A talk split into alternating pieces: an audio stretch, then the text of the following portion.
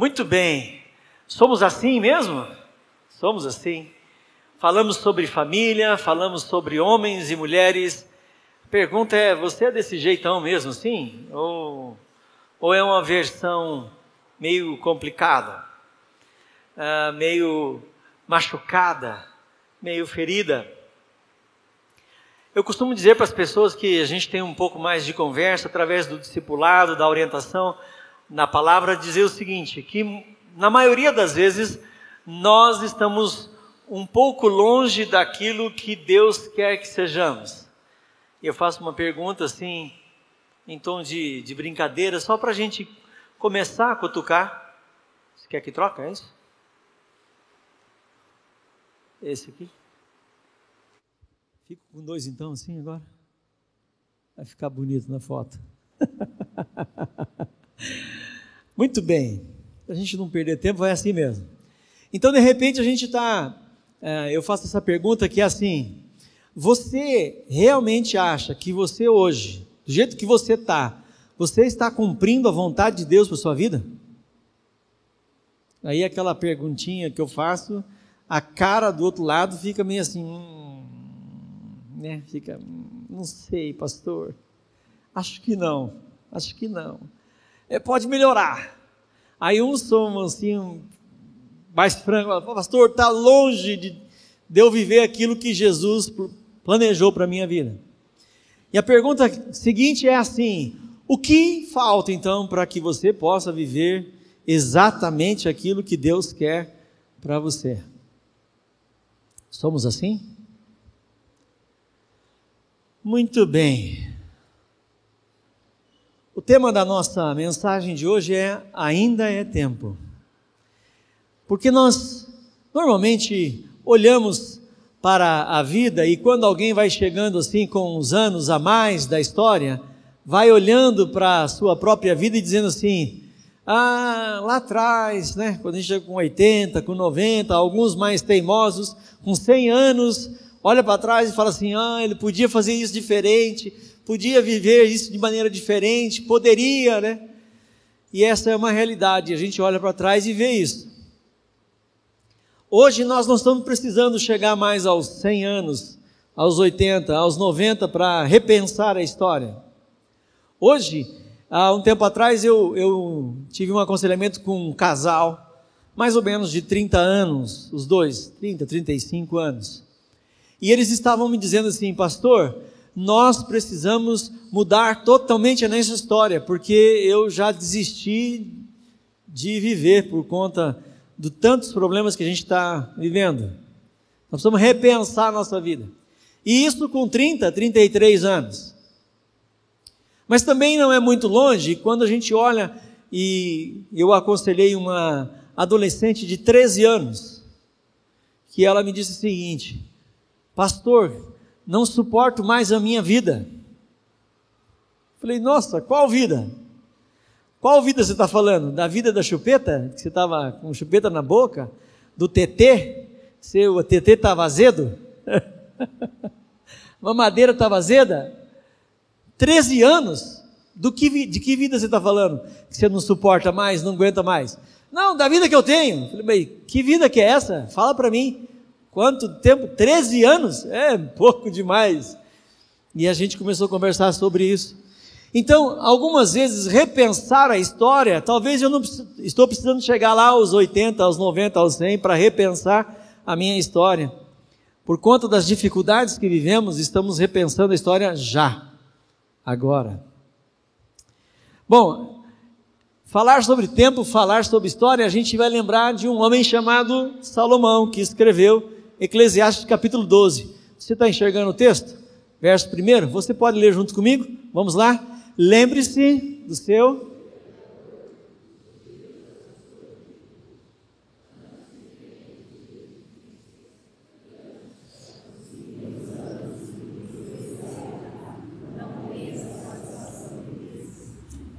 Eu disse pela manhã que eu, quando leio esse texto, a minha impressão é que Guarda aí que eu não estou fazendo, não estou falando heresia, não, viu? A impressão que eu tenho é que o Salomão está sentado no trono dele com uma fotografia assim de um monte de gente da família, é, olhando para a foto assim, falando assim: hum, quanta coisa eu já fiz, quanta coisa ruim eu já fiz, era melhor lembrar de Deus mesmo. Olhando para trás, vendo as coisas que estão acontecendo. É claro que não tinha foto na época do Salomão, mas essa ideia de repensar, de rever algumas coisas. Quem é esse homem da Bíblia? Quem é Salomão? E aí é, você pode, talvez, um professor, uma professora, ou tentar me corrigir, pastor, quem é Salomão? Não, quem foi Salomão, né? Não é quem é, quem foi. Ah, mas eu quero dizer para você que talvez você se enquadre nessa história. Então nós estamos falando do Salomão da Bíblia, mas também vamos falar do Salomão pessoal. Ou se a gente fosse assassinar o português, a Salomona. Certo? Então segura aí que tem coisa boa para nós. Quem foi Salomão? A história de Salomão está narrada em 1 Reis, capítulo 1, verso do capítulo 1 até o 11. Mas também está em 2 Crônicas, 1 Crônicas, 2 Crônicas e uma, algumas partes delas em 2 Samuel. E nós temos algumas coisas muito boas é, falando de Salomão. Também temos é, Salomão no livro de Salmos, também temos escritos de Salomão ou falando sobre Salomão no Novo Testamento. Temos muitas coisas a respeito desse homem. Ele reinou 40 anos no lugar de Davi, foi filho, o quarto filho de Davi. Ele não deveria assumir o trono. Ele não deveria ser o filho para assumir o trono, porque tinha outro antes dele. Mas um juramento do seu pai, uma palavra dada, empenhada, mudou essa história. Bom, a corte do rei Salomão era muito organizada, era muito grande. É, os seus carros e cavalos, o seu exército era muito organizado, porque o, o Salomão cresceu muito no seu governo. Ah, o comércio que Salomão estabeleceu era um comércio muito refinado. Por quê? Ele tinha uma atividade comercial forte. Ele foi um dos primeiros cidadãos a ter a sua escrito na Bíblia que ele construiu uma, uma aduana, lá uma fronteira, para cobrar impostos, certo? De quem entrava e de quem saía, da mercadoria que entrava e saía no seu, no seu território. E ele criou proteção para as rotas de comércio e criou uma é, fortemente armada, uma guarda para a fronteira. E ele fazia isso com muita sabedoria que ele ganhava muito dinheiro com isso. Investiu muito no comércio marítimo e no imposto marítimo. Então, navegar e comercializar via navio também pagava-se imposto. A diplomacia de, de Salomão era marcada pelos casamentos, alianças. Ele não teve guerra, ele não saiu guerreando, matando seus vizinhos, ele fazia parceria e, e casava-se. Bom, o Salomão construtor, como ele era muito inteligente, muito sábio, ele construiu o templo de Jerusalém, a maior de todas as suas construções. 13 anos para construir o templo de Jerusalém. Sete anos para construir o seu palácio. Pra, estava junto com, anexado, ele também construiu seu palácio. Também construiu um palácio na floresta do Líbano. Um aqueduto em Jerusalém. A água que passava por baixo que também tinha uma parte de água e tinha uma parte de esgoto, porque ele estabeleceu o, o sacrifício no templo. E mais ou menos 250 mil pessoas moravam em Jerusalém nesse período. Só que quando juntava para as festas, em, da Páscoa, de Pentecostes da colheita, ah, talvez 1 milhão e 200 mil pessoas em Jerusalém. Então precisava de bastante água passando e levando a sujeira embora. E Salomão planejou isso, arquitetou isso e botou a obra em dia. A sala do seu trono, onde ele realizava os julgamentos, ficou famosa. Existem livros escritos a respeito só da sala do trono do juízo de Salomão. A sua sabedoria era maravilhosa. Ele construiu uma casa para a filha de Faraó. Ele casou com Faraó, um dos mais expoentes força militar naquele momento, o, o Império Egípcio. E ele casou com a filha, estabelecendo aliança, e construiu para ela uma casa, um palácio bem, bem grande. e ele construiu a sua residência. E aí você vai fazendo conta de matemática aí. O primeiro Reis vai dizer que Salomão teve 700 esposas e 300 concubinas.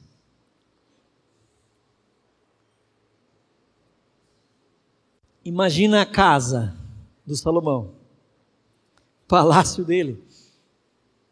Ele construiu em Milo uma fortaleza para proteger o templo, onde moravam os guardas, só para proteção do templo. Eita.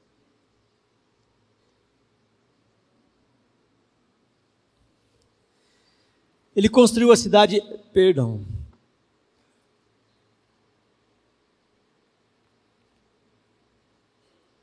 Ah, agora enroscou aqui. Agora não foi só a garganta que enroscou. Que deu.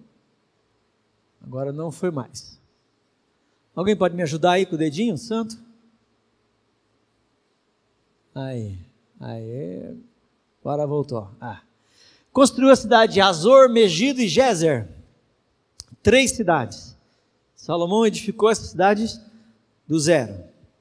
Aí você pode me olhar e perguntar assim, pastor, o que, que tem eu a ver com Salomão? Salomão, no seu reinado, ele estabeleceu a sua fé, porque ele recebeu essa herança da sua casa, da sua família, do seu pai. E ele construiu o templo ao Senhor que abrigava a arca da aliança. Alguns escritos dele que estão na Bíblia, Provérbios, Eclesiastes Cântico dos Cânticos ou Cantares de Salomão. E o Salmo 72 e o 127 são da Lavra. Mas há um texto em é, 1 Reis que vai falar que Salomão escreveu mil e cinco músicas e mais de três mil provérbios. Muito sábio, muito inteligente e escreveu muita coisa. Bom, você pode me dizer o que que esse cidadão está querendo me ensinar? Ou o que que isso tem a ver com a minha vida? Qual é o texto? Vamos ler de novo, Eclesiastes 12, 1. Lembre-se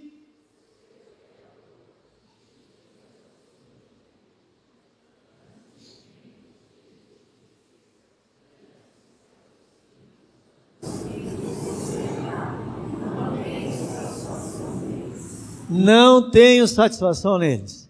Era mais ou menos como Salomão pegando uma foto e olhando para o passado e vendo algumas pessoas que estavam presentes, outras que estavam longe. Essa não é a foto da minha família e nem da foto da família de ninguém aqui. Eu peguei uma foto da internet para não gerar constrangimento e nem nenhuma situação.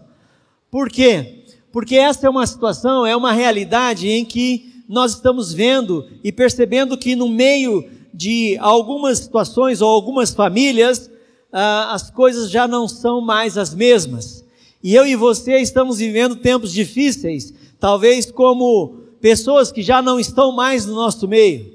Talvez, se a gente fosse é, trabalhar aqui a imagem, talvez uma pessoa poderia desaparecer, esse, ou esse aqui, ou essa já não está mais envolvido. Talvez alguém já esteja longe não morreu, mas está afastado porque já, já brigou em casa, já discutiu com o irmão, já, já rompeu o relacionamento e já não está mais na foto. Aliás, nem nos convites de casamento, noivado, nem de festa de final de ano. Ou como alguns dizem assim, o fulano vai no Natal? Vou. Vai. É, então é, você vem no ano novo na minha casa. É, eu, fulano vai estar tá lá no, na Páscoa, é, vai, então eu vou no culto de Pentecostes. Não quero encontrar o um cidadão. As coisas, gente que caminhou bem, que caminhou junto, agora já estão, não estão mais juntos, estão separados. Pessoas que já morreram, pessoas que se afastaram, pessoas que se afastaram por causa da morte de alguém. Eu não sei se na sua casa é assim, mas infelizmente quando a gente perde uma pessoa muito especial, aquele grupo que estava no entorno dessa pessoa também acaba desaparecendo, certo? Normalmente quando morre o pai ou quando morre a mãe, Os irmãos dão aquela meio desagregada assim, já não se reúne mais, já tem mais uma agenda concorrida, já tem tanta coisa para fazer, já não consegue mais dar aquela ênfase, aquele valor, porque é, vou encontrar o fulano lá, né? Não vou não. Então tá bom. Então a gente deixa. Agora preste atenção. Se essa realidade acontece no meio da casa, no meio da família, será que ela acontece na igreja também? Será que ela acontece no meio do povo de Deus? Perguntinha para mim e para você: você tem foto do seu batismo? Do dia do seu batismo? Você tem foto do dia do seu batismo, da profissão de fé? Ah, que legal. Tem hora que você dá uma olhadinha e fala assim: nossa, gente, cadê aquele fulano? Nossa, ele fez profissão de fé comigo, desapareceu. Por onde anda aquele? Está ali envolvido, gente que começou com você na carreira cristã, na fé cristã, na sua célula, de repente desapareceu. Ué, cadê o cidadão? E uma pergunta vem na minha cabeça, e talvez venha na sua também. Como é que aquele irmão que cantava tão alto, que tocava e se emocionava, que orava maravilhosamente bem, que era um excelente líder de célula, que era um excelente presbítero da igreja, que era um, alguém que, que somava muito, um diácono, uma diaconisa abençoada.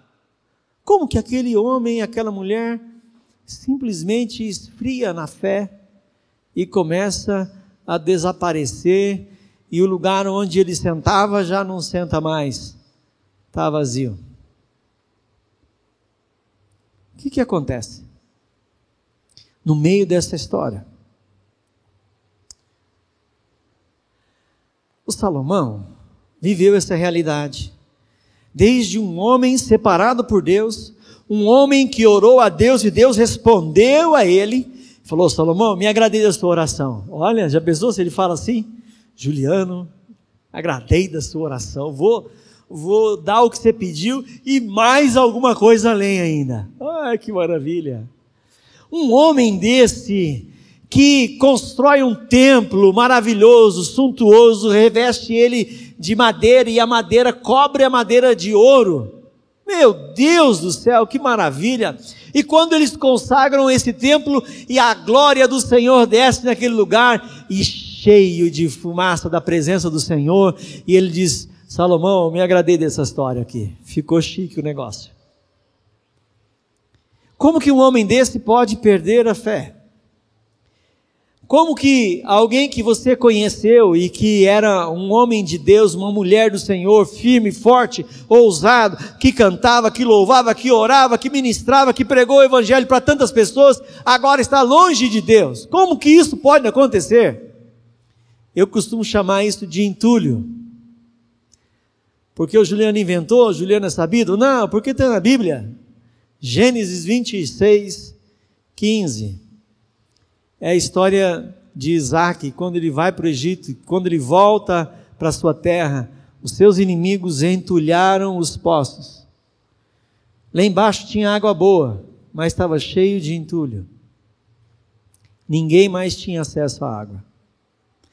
E assim, na minha história e na sua, se nós permitirmos, se eu e você deixarmos, nós vamos ficar entulhados. Com o que, que o Salomão ficou entulhado? Olha a primeira coisa. Sabedoria, conhecimento, Eclesiastes 1, 12, 13. Vamos ler, por favor, você pode me ajudar? Eu.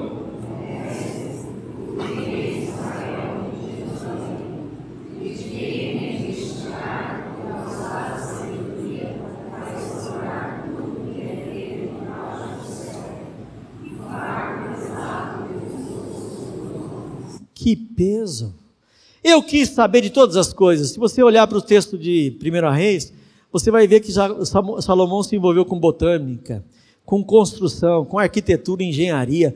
Salomão se envolveu com, com descrever os animais, desenhar os animais, dar nomes a eles específicos, tratar das flores, é, das, da, para que servia tais e tais flores e frutos, e foi um estudo maravilhoso que Salomão fez. Mas ele chega a essa conclusão: que fardo pesado, sabedoria, entulho. Eu não estou dizendo que você não precisa estudar. Não estou dizendo que você precisa ficar só no nós vai, nós foi. Não precisa ficar só nisso. Mas eu estou dizendo que muitas vezes a busca pelo conhecimento pode ficar um fardo pesado. Outro fardo, os prazeres. Eclesiastes 2, ele diz assim: olha, vamos, vou experimentar a alegria, descubro as coisas boas da vida. Mas isso também é inútil. Correu atrás dos prazeres e se envolveu com tudo aquilo que ele podia se envolver. Dois, três, decidi me entregar aos vinhos e à extravagância. Se fosse fazer uma tradução mais literal hoje, para a moçada seria é, ostentação, ostentar, carrão, é, casona, correntona chique pendurada no pescoço, relojão de ouro, e disso, daquilo, estou ostentando, como diz a moçada. Olha os entulhos aí, gente. Trabalho em excesso. Ai, pastor, aí isso já começou a pegar pesado, né? Não força muito amizade. É, isso não fui eu que disse, não. Isso aí está lá no Eclesiastes, capítulo 2, verso 4 a 8, depois 17. Lancei-me a grandes projetos. Grandes projetos. Você já viu que alguém que vai vender alguma coisa para você nunca fala que você é pequeno? Médio. Ah, é grande. É grande, é grande. Vendedor de carro já sabe bem dessa história, né?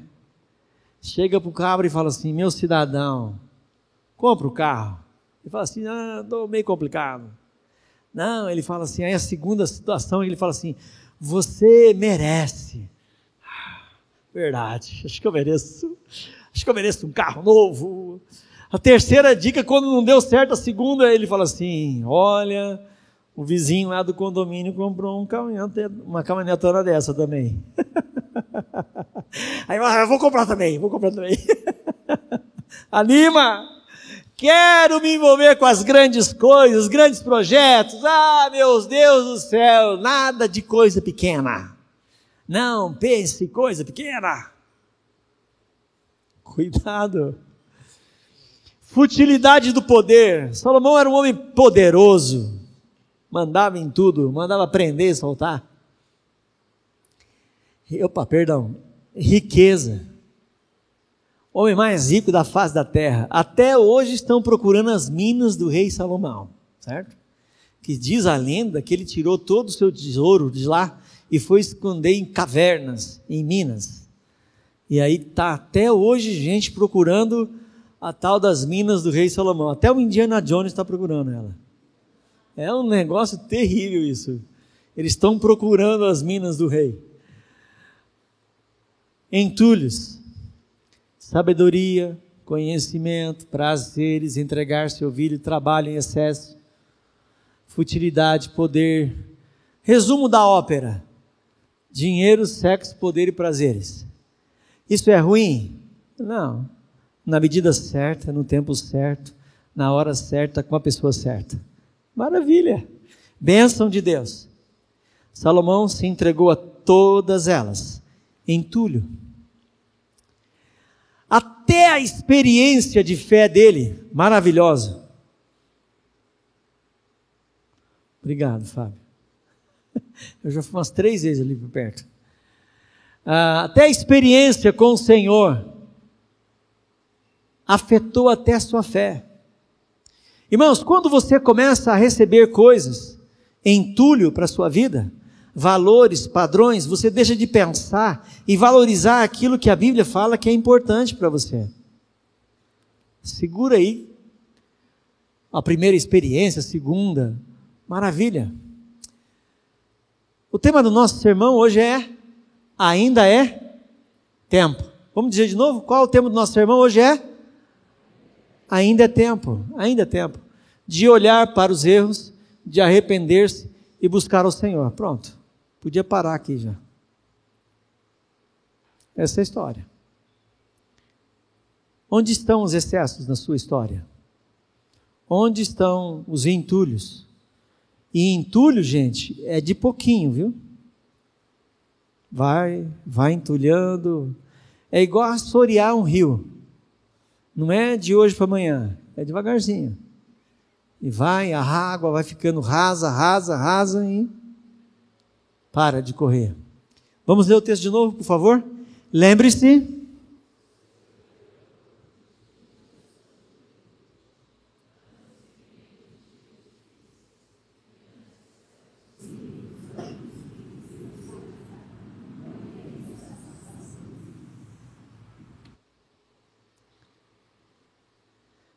Preste atenção. Jesus disse para mim, para você, que ele veio para dar vida e dar vida em abundância. Mas, pastor, o negócio é complicado, é difícil. Eu estou vivendo o tempo difícil. O contraste entre Salomão e Jesus é, é grandioso demais. Eu vim para que tenham vida, mas a tenham plenamente, em abundância de vida. Salomão teve abundância, viveu com abundância de bens, de coisas, de prazeres, mas não na plenitude. Ele perdeu a alegria da vida. Salomão, como eu disse para vocês no começo, está lá no final da vida dele, com uma foto, olhando para a foto e dizendo assim: lembra do teu Criador. Lembra do teu Criador no dia da, da tua mocidade. Por quê? Porque Salomão foi muito fiel aos seus desejos capítulo 2 de Eclesiastes, ele diz assim: Nada, nada eu escondi para os meus olhos. Tudo que eu olhei, eu quis pôr a mão. Tudo que eu desejei, eu peguei. Tudo. Absolutamente nada. Ele foi infiel a Deus, aos valores espirituais. E com isso ele perdeu a alegria e o prazer da vida. Porque preste atenção, a lógica de Jesus, olha para mim aqui, por favor. Sabe qual é a lógica de Jesus? É assim: buscai, pois, em primeiro lugar, seu reino e a sua justiça, e as vos serão acrescentadas. O que, que Salomão fez? Ele buscou as coisas em primeiro lugar e deixou Deus. Então ele perdeu a alegria que ele tinha em Deus e a alegria que ele tinha nas coisas. Certo? Então, quanto mais ele tinha, quanto mais ele possuía, mais ele queria. Quanto mais ele ajuntava, mais ele queria. Ganancioso, orgulhoso, arrogante. Eu sou o homem. Todo o mundo vem aqui para conhecer da minha sabedoria. E esqueceu que a sabedoria que ele tinha não era dele. Quem tinha dado sabedoria para ele? Deus. Deus havia enchido aquele homem para transbordar de sabedoria. Valorizou o prazer a todo custo e em todo tempo, sempre. Mas perdeu a paz, que excede todo entendimento, enchendo-se de tormento e insatisfação. Você já conheceu alguém azedo? azedinho, sim. Sabe aquele azedo? Ah, eu costumo dizer que algumas vezes eu tenho vontade de mergulhar um fulano no adoçante, para ver se ele dá uma melhoradinha. bem concentrado, aqueles que fica bem docinho. Porque o fulano é muito azedo, né? Ele reclama de tudo, ele é murmurento, ele fala as coisas, né? nada tá bom. Bota a cama, não tá certo, a comida não tá boa, perdeu o paladar. Como é duro satisfazer um azedo, certo? é complicado. Alguém que vive reclamando, murmurando. É difícil conviver com azedo.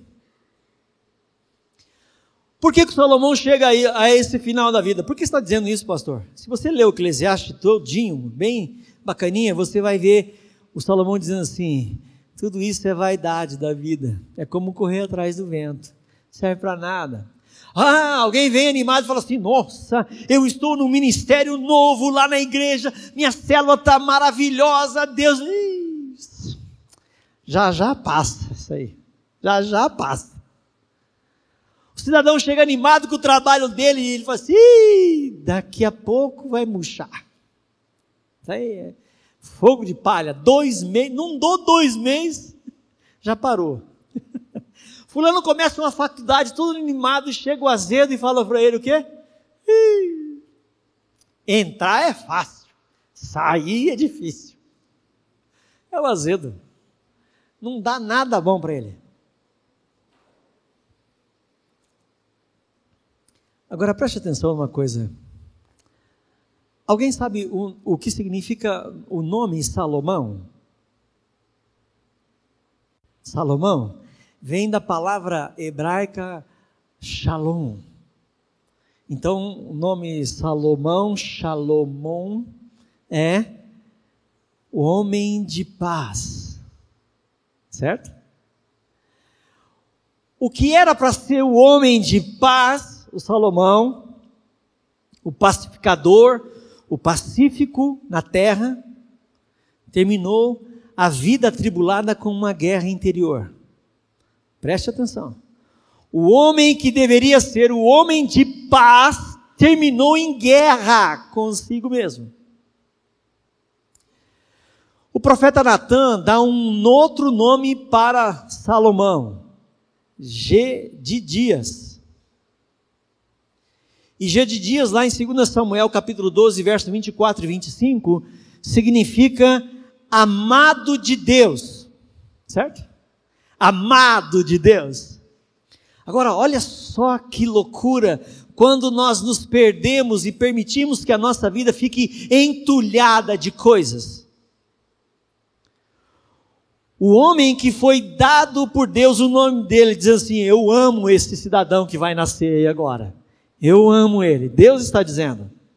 O amado de Deus buscou este amor nas mulheres e terminou a vida sentindo-se sem amor.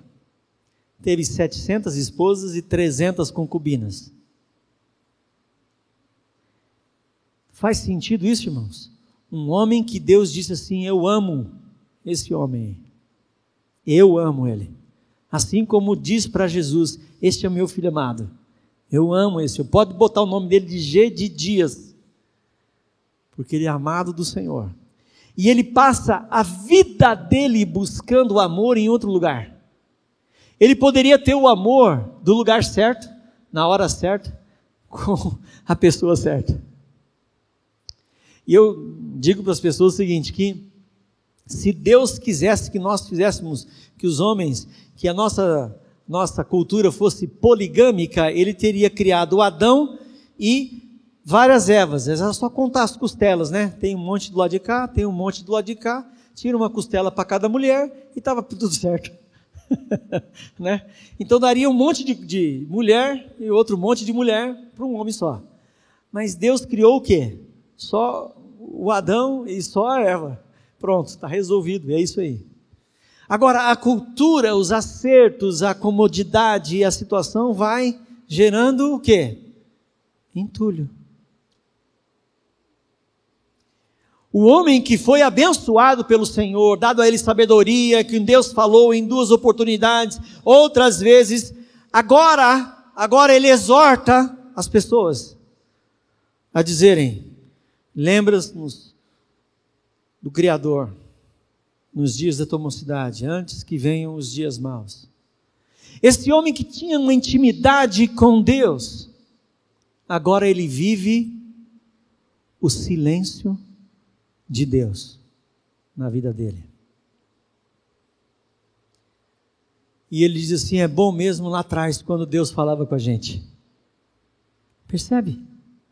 O homem viveu e fez tudo que quis fazer na vida, viveu a vida dele de tantas formas e com tanta intensidade que se jogou em todos os lugares, em todas as coisas, e todas as coisas que Salomão botava a mão, ele fazia muito bem. Ele se jogava e fazia muito bem. Mas ele foi partilhando a sua vida, o seu coração e se entulhando com todas as coisas e foi se afastando do Senhor que poderia dar a ele todas as coisas.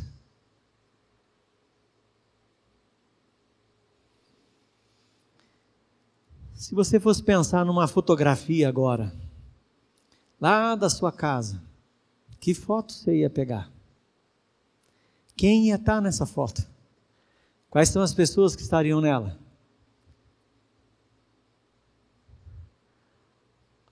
Um mês passado, ao término do culto aqui, uma mãe chegou e falou: Pastor, ore pelo meu filho. Antes de eu começar a orar, ela pegou, abriu a bolsa e pegou uma foto e me deu assim: Por favor, ore por ele. Eu falei: Mas por que a senhora está andando com a foto na bolsa? Pastor, esse é o meu filho hoje, que está longe de Jesus, e ele precisa.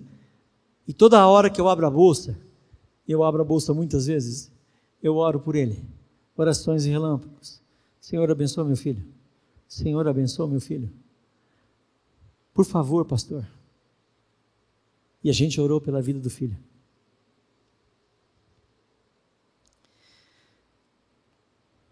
Homens e mulheres que tiveram uma experiência maravilhosa com Deus estão frios na fé. Deixaram de orar, de ler a Bíblia, de crer a incredulidade entulhou o coração, a racionalidade veio para a mente e tomou conta da casa, da família. E estamos nos perdendo. Estamos nos entulhando. Eu quero convidar você a pensar nessa pergunta. Somos assim? Eu quero dizer para você, em nome de Jesus, você não precisa ser assim. Eu não quero ser assim. Estava fazendo as contas de quanto tempo eu cheguei aqui para a igreja, para Jesus, e Deus usou essa igreja em 1987, num tempo mais difícil da minha vida. Tempo mais complicado da minha história. 1987, Deus visitou a minha vida. E 35 anos depois,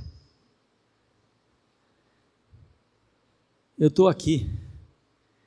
Alguns dos meus amigos daquela época, quando a gente começou a ir para as escolas, falar de Jesus, a montar e desmontar o som da igreja e levar, botar num carro e levar para pregar em tal lugar, em tal lugar, é, um deles chegou para mim e falou assim, é, bateu no meu braço assim, disse assim, já já passa isso entulhado, certo? Então, se você não quiser ofender ninguém assim, e você não gostou muito do que o fulano falou para você, fala assim: muito obrigado, entulhado. Eu sei que tem um monte de coisa na sua vida que não está boa. E ele disse assim: Olha, esse fogo de palha já já acaba. Eu falei: Não, senhor, não deixa não. Graças a Deus, Deus tem nos dado a presença dEle a direção dele, o cuidado dele, a orientação dele. As pessoas falam assim, Juliano, por que, que você continua firme, pregando o Evangelho, falando de Jesus, querendo viver a vida do Senhor a cada dia, a cada momento? Porque eu já fui entulhado. Eu já vivi tanta coisa que eu queria ser, que eu queria fazer. Eu também já queria ser rico um dia. Queria, né? Graças a Deus eu já fiz uma oração boa. Senhor, livra-me da riqueza. Porque eu quero viver para a glória do teu nome. Não quero ser preso, nem aprisionado pelo amor ao dinheiro. Senhor, me dê uma família, para que através dessa família eu possa glorificar o teu nome. O Senhor tem sido fiel. E eu quero desafiar você nessa noite. Talvez hoje, assim como eu disse no começo da nossa, nossa mensagem, que talvez pessoas com 70, 80, 90, 100 anos estejam olhando para trás e, e dizendo assim: talvez eu poderia viver minha vida diferente. Mas também eu disse para vocês que tem um casal de 30, 35 anos que já quer viver a vida diferente, porque não suporta mais o que está vivendo. E também tem uma menina de 13 anos, uma adolescente, que já disse que não quer mais viver a vida dela. Talvez eu e você hoje precisamos encarar seriamente algumas coisas que possam estar entulhando a nossa vida. Como o coração do homem mais sábio da face da terra, como o coração do homem mais rico da face da terra, o homem que mais projetos fez na vida, o homem que qualquer um desejaria ser igual. Ah, eu quero ser igual Salomão. Mas que no final da vida, olha para trás e diz assim: bom mesmo era o meu tempo da minha mocidade. Lembra do teu Criador. Ah, que tempo maravilhoso. Talvez ele tenha lembrado das coisas que ele fez para Deus, das reuniões de oração, ah, dos cultos, da, dos irmãos abençoados que estavam ao seu lado. Quanta coisa maravilhosa Deus já fez. E alguns já estão ficando pelo meio do caminho, entulhados.